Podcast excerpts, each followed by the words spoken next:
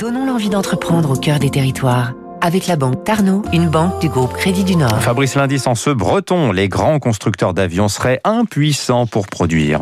Socomore, à Vannes, dans le Morbihan, est le spécialiste mondial des traitements de surface avant collage ou peinture dans l'aéronautique. En clair, il prépare, nettoie les pièces de structure, les moteurs, les revêtements en acier, aluminium, titane, avant leur assemblage. Et ses clients sont tous les géants que sont Airbus, Boeing, Bombardier, Embraer.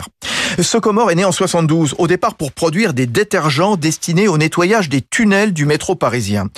Aujourd'hui, bien sûr, cap sur une chimie 100% saine. La gamme de décapants s'est débarrassée de nombreux composants toxiques.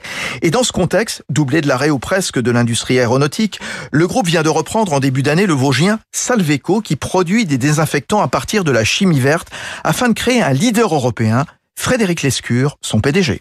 Ce qui est certain, c'est que Salveco, c'est la chimie saine ils ont poussé à leur paroxysme euh, toutes cette réflexion et aujourd'hui, Salveco vient d'avoir un produit homologué pour les enfants de trois mois. On a donc des solutions de désinfection et on marche mieux sur deux jambes et, et c'est très bien comme ça. Ça nous permet d'avoir un avenir dans l'aéronautique et d'avoir un avenir tout court. Et pour la petite histoire, le grand-père paternel de Frédéric Lescure s'appelait aussi Frédéric Lescure.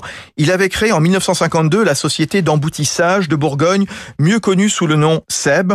Des cocottes minutes aux ailes d'avion, il n'y a qu'un pas. C'était Territoire d'excellence sur Radio Classique.